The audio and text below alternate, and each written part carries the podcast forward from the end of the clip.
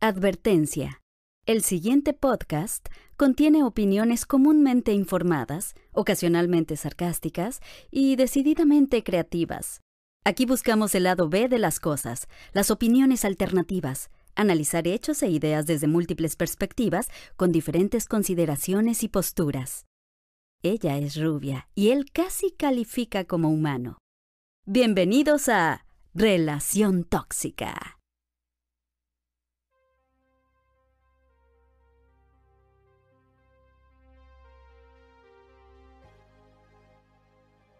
Bienvenidos al episodio número 10 de Relación Tóxica. Hoy vamos a hablar de los algoritmos de Netflix y YouTube y cómo nuestro libre albedrío ha muerto. Y bueno, y, estamos mencionando dos ejemplos de Netflix y YouTube, pero en realidad son algoritmos que se aplican a diferentes eh, plataformas digitales, páginas web, etcétera y pues vamos a platicar de cómo funcionan un poquito, de cómo nacieron y de cómo influyen y de alguna manera afectan en nuestra vida y en nuestras decisiones de qué ver. Y, el negro futuro que nos espera, gracias el negro futuro que nos espera. Y, Skynet que nos va a dominar. No, pero... Skynet is coming. Pues bueno, todos nos hemos dado cuenta de que en varias plataformas de contenido de medios, eh, independientemente de, de la marca y del país, normalmente van a tener alguna especie de recomendación o de contenido preseleccionado dependiendo de lo que hayamos estado viendo, ¿no? Entonces, de repente abres Netflix y ya te encuentras con que te está recomendando, si te gustó ver eh, la Liga de la Justicia, pues obviamente te va a recomendar películas de superhéroes, ¿no? Si lo tuyo son las telenovelas de narcos, pues Netflix tiene un extenso contenido de narcocultura para satisfacer esas perversiones, ¿no? Y fíjate que yo creo que tú y yo estamos en los extremos de, estos ejemplos, porque tú eres de los que no acepta cookies de nada, no guarda información de nada, y yo soy de estas personas... Eh, que todo, los passwords y todo, ¿quiere grabar el password de su máquina? Sí. Sí, no, y, y más que eso, o sea, sí, a mí sí me gusta como meterme justo a Netflix o a Amazon o cualquiera de estos que guardan mis preferencias, ¿no? Y que me recuerde ese libro que quería leer o esa película que quería ver y se me olvidó. O, más allá, que te haga la recomendación de, oye, es que si te gustó este libro de Homodeus, tengo otros tres libros de este autor, ¿no? Para que de una vez te los lleves en paquete. Sí, o sea, yo en algún momento, tal vez de una manera más cínica, ¿no? O sea, dije, de todas maneras se saben mis datos, de todas maneras almacenan mi información, entonces pues que sirvan de algo, ¿no? Entonces que se acuerden de las cosas de las que yo ya no quiero guardar en mi, en mi memoria este RAM, ¿no? Entonces eh, que lo recuerde mejor eh, la, la, el algoritmo, ¿no? Este, y, y, la página que estoy visitando, ¿no? Pues es que esa es parte del catch, ¿no? O sea, eh, y vamos a ver un poquito de eso. Justamente el balance entre seguridad y comodidad es cuando nosotros eh, queremos que las cosas sean funcionales, pero no estar batallando. Eh, por ejemplo, el, el, tema de que si quieres que tu puerta sea muy segura, le puedes poner siete chapas, ¿no? Nada más que cada vez que entres y salgas, tienes que abrir y cerrar siete chapas. Entonces ya no es tan entretenido hacer el tema de todos los días. Entonces lo que buscas es un balance entre sí quiero que la puerta sea segura, pero no quiero que sea una lata estarla abriendo y cerrando.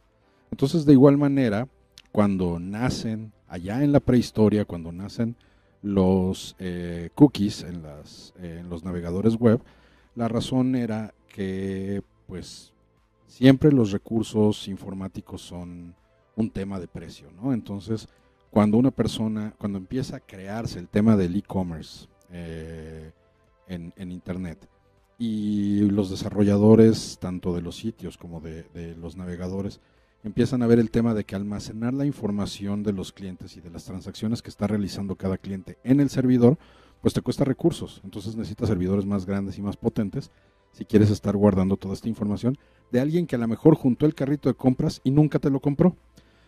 Entonces Netscape fue el primero que tuvo una, pues una parte de la solución, por así decirlo, con la creación de los cookies, en donde tú entrabas a, a un sitio web en particular Y entonces ese sitio web iba a almacenar tu información como cliente en un cookie en tu máquina. Entonces cuando entraras al sitio, a, la tienda este, vendemoscafe.com, tú ibas a poder, el, sitio iba a entrar a tu perfil de, la máquina, leer el cookie y entonces ver de ahí tu carrito de compras. Entonces esa es información que yo ya no guardo en mi servidor, ya no me costó dinero. Entonces, ahí es donde empieza. Y, creo que también tenía que ver con que el Internet o, justo el, intercambio de datos o el servicio de, de, ahora sí que el ancho de banda que teníamos pues era muy bajito. Entonces también entre más información tuvieras que estar intercambiando, pues más lento hacía la carga de información. Entonces esto lo hacía más rápido. De igual manera, los protocolos de seguridad, por ejemplo, cuando ya empezaron a crearse las páginas bancarias, pues también era un tema de que para mantener segura tu información eh, y la forma en la que funcionaba el protocolo HTTP en aquel entonces, eh, en, cada momento que tú cambiabas de una página, por ejemplo, de saldos a transacciones, el servidor no sabe quién eres y entonces tenías que estar poniendo tu usuario y tu password cada vez que cambiaras eh, entre las páginas. Entonces, para evitar eso, se almacenaba un cookie o se almacena hoy en día un cookie en tu máquina que tiene esta información del el usuario que es Mons. Entonces ya te validaste, ya sé quién eres, ya te identifiqué. Entonces mientras siga conectada esta máquina, pues puedes navegar adentro de tu cuenta y hacer tus transacciones sin mayor problema. ¿Y entonces qué dices? ¿Cookies o no cookies? Sí, cookies. La verdad es que es una de las cosas que es un mal necesario, es un Frankenstein, como hemos dicho, es algo que se creó para resolver una circunstancia, pero ahora hay que, pues hay que asumir la responsabilidad al respecto.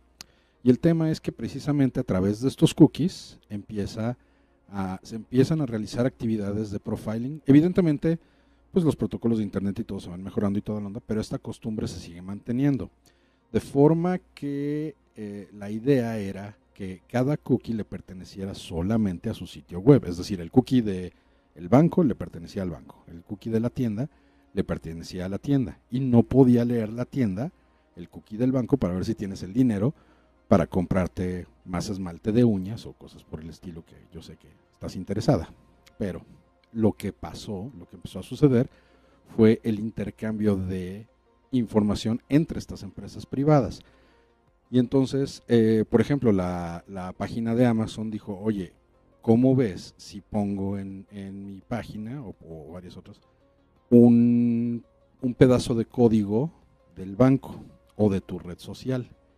Y con ese pedazo de código del banco y de la red social, yo tienda puedo leer el cookie de la tienda, el cookie del banco y el cookie de la red social. Correcto, correcto. Porque ya me puse de acuerdo con esos otros sitios.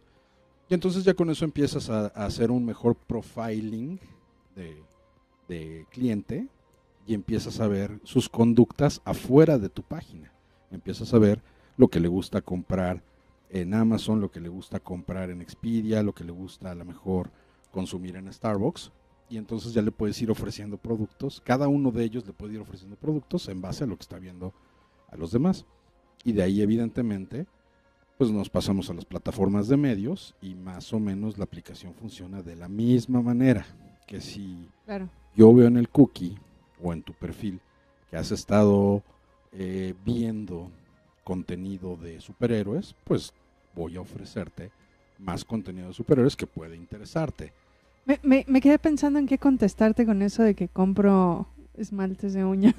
Bueno, lo, lo, bueno es que lo compartes y a mí me queda bien también, pero lo importante es la, elección. Y, fíjate que eh, de pronto podemos pensar que tenemos como, como estos patrones de compra y de gustos como muy únicos, ¿no? Pero en realidad caemos en algún momento en alguna categoría y entonces justo ahí es donde eh, se utilizan estos datos y, y yo creo que ahí eh, hay, hay cosas buenas y cosas cuestionables y cosas que debemos de poner atención, ¿no? Y una de las cosas que creo que es preocupante es que de pronto ya, este, tomando el ejemplo de, de, Netflix y de YouTube que estábamos platicando, es que ya el contenido que se empieza a producir ya lo hacen, eh, digamos, con base en la información que tienen precisamente de entre cookies, patrones de consumo, etcétera, etcétera. Entonces, pues ya no hay, o sea, si había algún espacio pequeño ahí de libre albedrío todavía, ¿no? O sea, cada vez se vuelve más inexistente, ¿no? Pues es que sí, o sea, ahí es donde empieza la relación tóxica con la facilidad de uso de medios digitales, ¿no? En el momento en el que nosotros cedemos la información de lo que estamos utilizando, de lo que estamos eligiendo con estas plataformas, porque de forma inconsciente, como tú bien mencionaste al principio, cuando nosotros entramos a una página y nos dice, esta página tiene el uso de cookies y usted acepta el uso y la verdad es que dices, pues sí, porque quiero entrar y ver el contenido y ver lo que necesito. Y en el momento en el que le damos aceptar, ya estamos aceptando que se realicen todas estas cuestiones de las que estamos platicando. Y entonces ahí es donde se empiezan a aplicar los algoritmos de selección predictiva, en donde, ah, bueno, es que a ti te han gustado estas tres cosas, entonces te voy a recomendar estas otras cinco para que las compres o para que lo veas en la plataforma digital. Pero ahora, más allá, como tú bien dices, el, el problema como tal no nada más es que te esté sugiriendo servicios, porque por supuesto que hay, pues una, en la segmentación de mercado, primero todos caemos dentro de la campana, pero en Internet se busca mucho el marketing dirigido ya vi que lo tuyo son las guitarras eléctricas y entonces me voy a enfocar a ofrecerte cosas de guitarras eléctricas hasta que caigas y compres. Y entonces ahí, ahí yo creo el problema, porque entonces en general, o sea, cuando dicen, es que ahora hay una cantidad de contenido basura en YouTube y entonces ahora estas plataformas como TikTok y hay pura basura. Y, pues no se hagan. O sea, siempre ha existido contenido basura, solo que antes solo tenías opción de verlo o en Televisa o en TV Azteca. Que ya, lo, que ya lo dijimos, los videos de gatos no son contenido basura. Esos no, ya sé, esos no, nunca. Ni tampoco el stand-up. Pero en general, o sea, no, no es que ahora se produzca contenido basura, o sea, ese siempre ha existido. Nada más ahora hay más contenido. Es que mucha gente tiene gustos basura. Es correcto, pero entonces, ¿qué pasa cuando justo los algoritmos y todo el contenido que se empieza a producir va en función de lo que la gente busca, que es contenido basura? entonces, ¿no? Se empieza a producir y empieza a haber eh, mayor contenido sobre este contenido que no aporta pues ni conocimientos nuevos, ni análisis, ni pensamiento crítico, ni historia, ni nada. Exacto, pero ahí es como tú bien dices, ya el tema es, no solamente te estoy recomendando cosas que ya existen para cumplir con tus gustos basura, sino que además yo plataforma o yo tienda voy a desarrollar productos para cumplir con tu gusto basura. Sí que, bueno, mira, no necesariamente tiene que ser basura, pues, ¿no? Pero decir, bueno, a ver, si por ejemplo, por poner un ejemplo, a mí en algún momento me gustó buscar videos sobre la Segunda Guerra Mundial, ¿no? De pronto que ya todo el contenido que me salga o todas las recomendaciones estén relacionadas a eso, claro. pues no me permiten aprender o ver cosas nuevas o por lo menos entretenerme con contenido diferente. Y entonces cuando se empieza a producir contenido con base en esta información, te voy a poner un ejemplo. Hay, hay una película eh, que yo vi que se llama De todos los chicos que me enamoré o algo así, no, parte 3. Sácatelas. A ver, te la cuento para que no la veas. Mira, no, no es una mala película. Vamos a hacer un canal este diferente para reacciones de películas que vemos, ¿no? Este no, no es una mala película, en realidad es, pues, es, de, es de entretenimiento, ¿no? Es una historia adolescente y ya está. Lo que a mí me llamó la atención es que eh, todo el contenido de la película es como si hubieran dicho, a ver, ¿qué está de moda? ¿Qué paleta de colores es la que se usa en Instagram? ¿Qué temas son los que se tocan? ¿Qué películas? ¿Qué, qué música? Qué? O sea, hicieron como una lista, inclusive a nivel colores, y eso se repite en toda la película. Yo no me imagino el grado de gente que no se durmió en su clase de marketing. Exacto, exacto. Pero yo, a, a mí me impresionó la cantidad de cuidado en los detalles que tuvieron, de manera que en toda la película se usa la misma paleta de colores. ¿Te imaginas la complejidad de elegir Claro. que la ropa de todas las personas que salen en todas las escenas combine? La pintura de las casas. La está- pintura de las problema. casas, los muebles, los accesorios, o sea, nivel de atención a los detalles, hasta en la cuestión de la paleta de colores, Bueno. me parece este como, como mucha atención a esto, ¿no? Pero además son los colores y la paleta y los filtros y, te y los temas y todo esto que están dirigidos al mercado, al, o sea, tienen perfectamente definido qué es lo que consumen, qué es lo que les gusta y evidentemente con base en eso fue que hicieron una película, ¿no? Porque bueno, haciendo un poquito de paréntesis, incluso tú puedes haber grabado, para lo que me dices, grabado la película de forma normal, es decir, con los colores naturales de la calle y toda la onda, pero en post puedes editar la paleta de colores para Claro, hacer sí, sí. los ajustes que necesites y que sea visualmente como tú quieres. Y en este caso, como tú bien dices, si es gente que no se durmió en su clase de marketing y que necesita que el pasto sea de un tono específico de verde que a lo mejor en esa luz del día o esa especie de pasto no lo tiene, en post, claro que lo va a tener.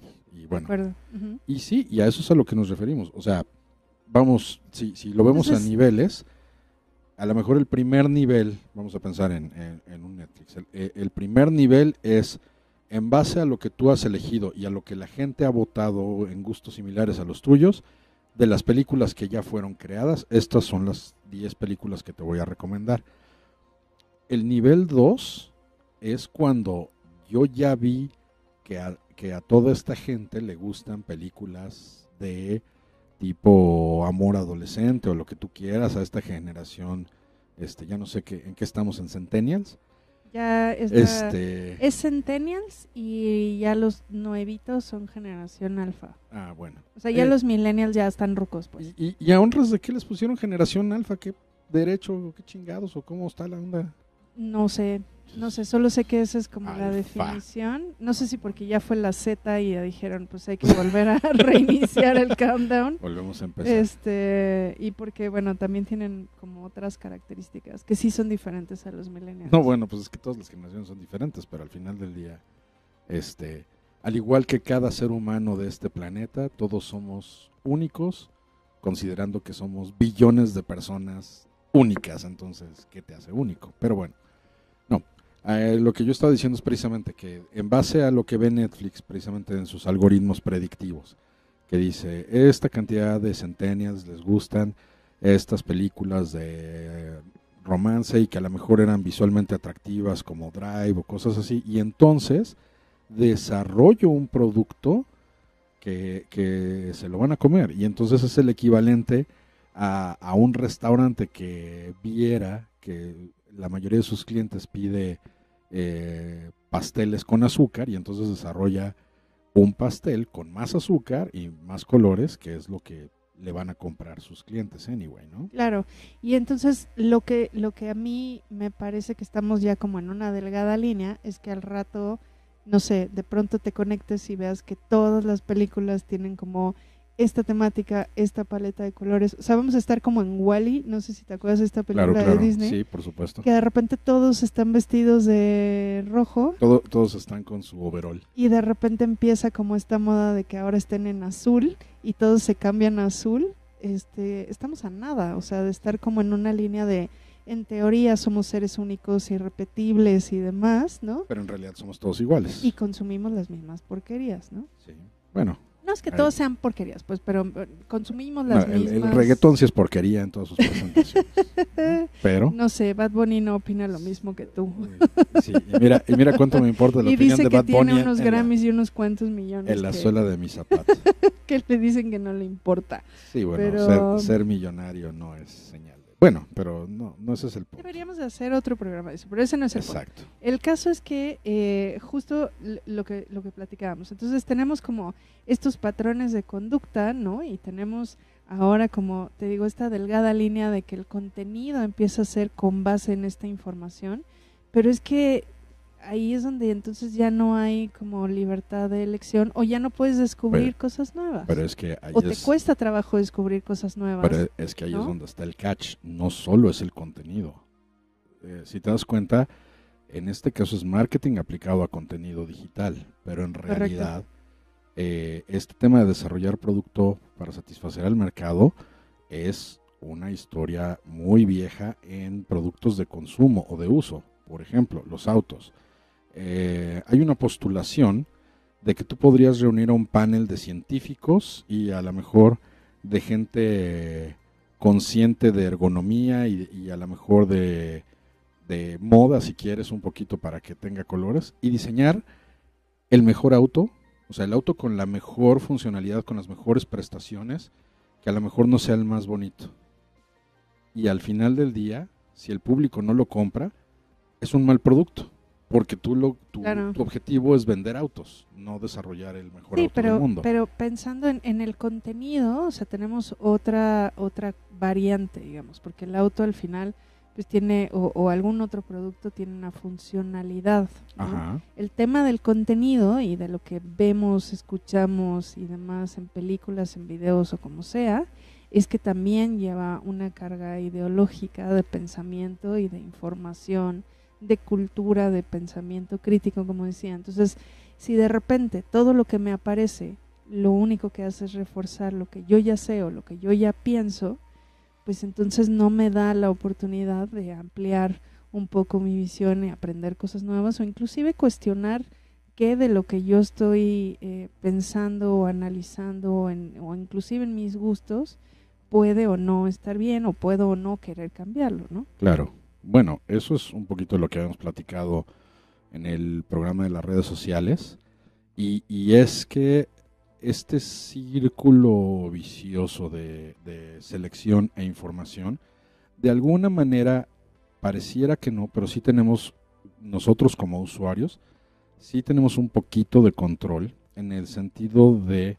Eh, hay, hay un documental bastante bueno que se llama The Social Dilemma, y que ah, tiene que maneja algunos de los puntos, exacto, está en Netflix precisamente, y maneja algunos de los puntos que estamos mencionando. Y la parte, una de las partes en donde nosotros podemos recuperar un poquito el control de todas estas circunstancias es precisamente en el momento en el que nosotros a la hora de abrir YouTube, por ejemplo, o Netflix, y nos ofrece este el resultado precisamente de su adictivo, de su algoritmo predictivo, eh, y, nosotros decidimos no tomar ninguna de esas opciones. No caer en la trampa. Pues ponle tú que no, no tanto no caer en la trampa, sino pues están chidas tus este, sugerencias, pero yo voy a buscar a ver qué más Pero yo quiero ver hoy otro video. Exacto, quiero ver otro, otro video de No, no, no, quiero ver qué más hay. Y entonces ya cuando nos ponemos a buscar por directores, o por año, o por actores, o por etcétera, hay veces que aparecen películas que hasta decimos, ah, caramba, yo no sabía que esto estaba en la plataforma, ¿no? Suele suceder. Mismo caso con YouTube. Pero lo más importante es que no nada más es con las plataformas digitales. Esto también aplica para eh, los algoritmos de e-commerce de varias páginas de, consumo, de viajes, etcétera. Eh, es curioso, pero a nosotros, a mí me tocó hacer un ejercicio y que este, te, te vas de espaldas pero precisamente un amigo estaba haciendo sus reservaciones de viaje a eh, California y entonces pues, estábamos platicando acerca del auto que iba a rentar y todo. Y cuando él me dice, eh, voy a rentar un coche con, no me acuerdo la, empresa, me dice, lo voy a rentar con tal empresa de, de, renta de autos. Y yo le dije, oye, pero pues esa es cara. ¿Por qué no mejor lo haces con Avis, por ejemplo, no? No, no, no, Avis es la más cara de todos. Le digo, no, a mí me da muy buen precio. entramos en esta discusión de debate, de precios y todo. Le dije, a ver, entra a la página. Iba a rentar una camioneta de estas, una este, mama móvil. Y le digo, a ver, entra a la página y dime qué precio te da. Por mm, eh, números más, números menos.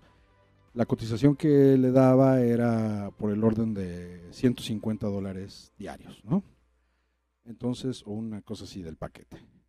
Yo hago la misma cotización desde mi máquina y a mí me mostraba ondas 120 dólares diarios. O sea, si era una diferencia arriba del 20%, haciendo la misma cotización, recogiendo el coche en el mismo lugar, y había una diferencia de más del 20% del precio diario de renta. Claro, claro. Sí, pues es que este mito de que el precio va a ser igual para todos o en todos los canales de venta, pues es un mito. Exacto. O sea, ahora sí que esta onda de cómo te ven, te dan el precio, como, como actualmente ocurre en muchos mercados de este gran país y esta gran y ciudad. del mundo. ¿no?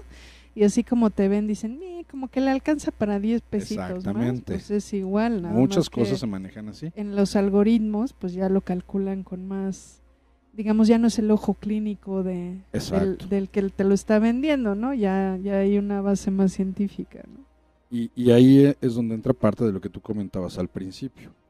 O sea, sin poder darte el fundamento absoluto de cuál es la razón, porque al final del día yo fui el que terminó haciendo la reservación del auto para que le saliera más barato, y sin darte una, una razón completa de cuál fue la diferencia entre su computadora y la mía, eh, como tú bien dices, una de las cosas que nosotros podemos hacer para, hablando revolucionariamente, para luchar contra el sistema, es precisamente el no dejar que se almacene tanta información de manera automática. Quiero ser claro, de todas maneras a la hora que nosotros estamos navegando en Internet y que estamos comprando cosas y todo, estamos compartiendo información.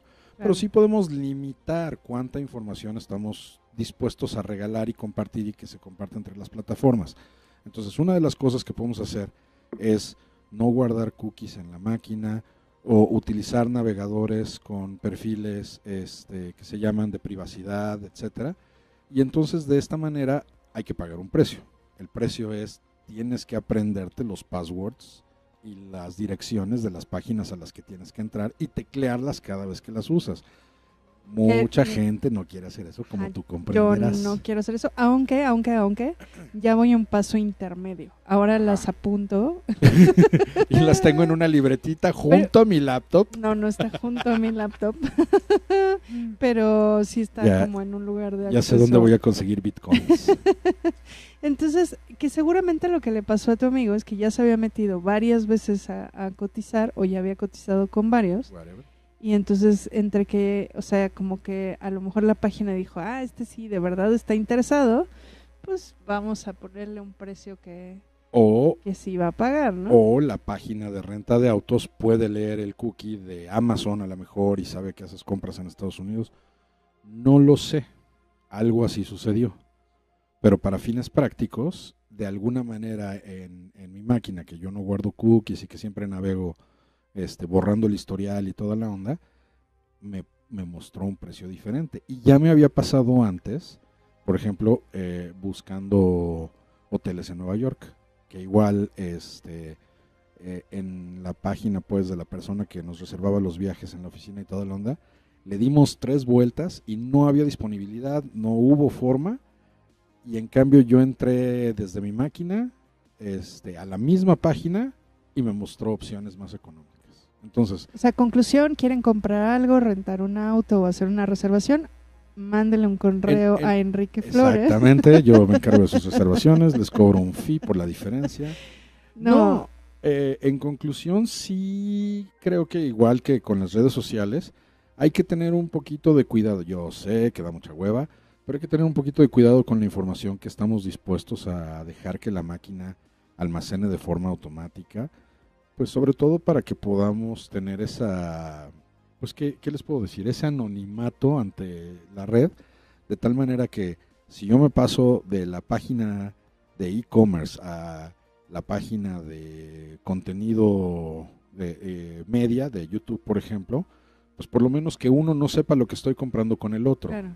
Y creo que ya lo habíamos platicado en el, en el episodio del efecto Fodder, que si no lo han escuchado, escúchenlo, pero que hablábamos de tampoco se pongan a contestar tests de personalidad Claro, y todo eso cuenta. donde te leen la cara y esto porque les regalan sus biométricos, ¿no? O sea, también hay que tener cuidado con la información que compartes, que en teoría es mero entretenimiento, pero que no sabes para qué la van a utilizar, ¿no? Pues es que sí, eh, hay que tener en cuenta que a veces lo olvidamos, pero nada es gratis en el mundo. Nada es y gratis.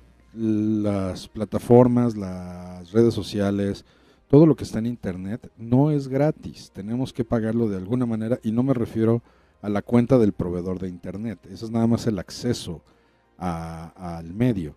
pero en realidad la información que está publicada en páginas de noticias, la información que está en redes sociales, eh, los videos la, que están en YouTube y lo, lo que vemos en, eh, en otras plataformas, o sea, obviamente Netflix se paga un servicio de Netflix y por eso no vemos anuncios, pero aún así todo Bueno, Todo tiene un creemos que no vemos anuncios, ¿no? Bueno, ya sea, están imbuidos en- en, el contenido. A, a veces sí, o sea, y, y al final del día es parte de- del tema, pero pues lo que nos tiene que quedar claro es que sí hay un costo y entonces lo que podemos buscar es que sea un poquito más justo y que a lo mejor no sea tanta la información que estamos compartiendo para ser menos blanco, porque al final del día todos caemos en el marketing, todos terminamos comprando cosas que no necesitamos Todos somos víctimas del cuando la oferta es correcta, ¿no?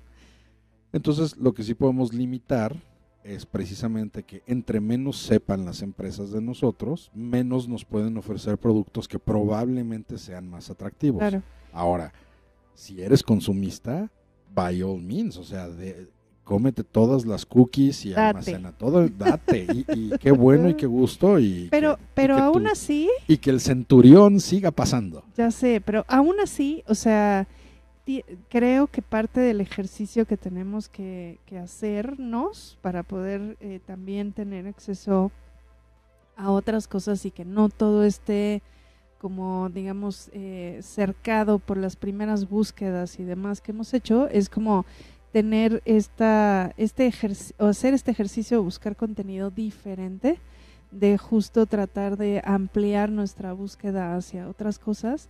Y si por ejemplo siempre me salen eh, videos o contenido ya sea en YouTube o en Netflix de cosas que acostumbro ver no o, o- ajá, o en Google ahora buscar cosas que no o que o que tal vez hasta sean una opinión contraria y nos dé nos abra este este abanico de contenido y que a lo mejor una de estas nos sorprende y nos da contenido que no conocíamos nuevo y que nos dé un punto de vista diferente no Claro, claro, sí, sí, cada vez en, en estas plataformas y en redes sociales, cada vez que nosotros eh, eliminamos o censuramos el contenido de una opinión diferente y dejamos de escuchar otras opiniones, nosotros mismos nos estamos eh, reduciendo las opciones de información y eso genera de nuevo un círculo vicioso en el sentido de que todo lo que vas a escuchar a partir de este momento va a ser complacencia a ti, porque así lo decidiste. Entonces, no, de alguna manera sí hay que pues dejar un poquito el, el flujo de información que sea más libre y, podemos escuchar varias opciones y varias versiones, pero al final del día, de todas maneras, este hay que seleccionar lo que nosotros queremos y no lo que nos ofrecen. O bueno, en la medida de lo posible, no lo que nos ofrecen de forma nata las plataformas. Sí, correcto. Que de todas maneras, mira, yo creo que mucho es también a veces la flojera, ¿no? De, de porque precisamente nos han hecho la vida mucho más fácil. Netflix tiene ¿no? un botón de y nos pon hace algo no pensar. y casi casi ¿no? al azar de pon lo que tú quieras. Y seguramente eh, se basa en el algoritmo predictivo. Correcto. Sí, como, como decíamos, si eres consumista y quieres que te ofrezcan cosas de acuerdo a tu perfil, pues date. Ahora sí que todos los cookies y toda la onda, y al final del día darle tu información al mercado y te van a ofrecer cosas que te van a interesar y algunas a lo mejor no, pero de todas maneras va por ahí. Pero si de alguna manera prefieres el seguir teniendo opciones y el tener a lo mejor un poquito más de horizonte de disponibilidad, pues lo mejor es cuidar tu identidad en línea en la medida de lo posible para que tengas un poquito más control. Recuerda que, por ejemplo, cuando buscas en Google, las primeras opciones siempre son pagadas. Alguien pagó por salir en los primeros resultados. Casi. Entonces. A lo mejor no es exactamente lo que estás buscando y tienes que irte a la segunda o tercera página. Pero si aceptas de lo primero que te sale, pues va a ser más fácil para ti como usuario. Pero no fue casualidad, no fue que a lo mejor no necesariamente es la mejor opción, ¿no? Entonces, si, si vamos a usar las cosas a nuestro favor, pues hay que entender cómo funciona la, la tecnología, ¿no? Y darle un poquito la vuelta para usarlo a nuestro favor y no que sea al revés. Al final del día tú eres el consumidor y tú debes decidir qué es lo que quieres. Y lo que platicábamos, que ya será motivo, digo, en otra ocasión, platicábamos antes de, de grabar este podcast, ¿no? Este, también como consumidor tenemos una obligación de eh, tener como un poquito más de información, de ser más, más de criterio. conscientes, criterio. ¿no? Este, sí, darle, darle dos, tres pensaditas antes de consumir lo que sea, ¿no? O sea, no Claro. necesariamente comprar un producto o un servicio, sino también consumir contenido. Entonces, pues por ahí también es parte de lo que tenemos que reeducarnos, ¿no? Pues sí, sí, sí, de preferencia sí. Y eso fue lo que aprendimos hoy, antes de que me preguntes. Ay, ¿por qué me quitas mi línea? Pero bueno.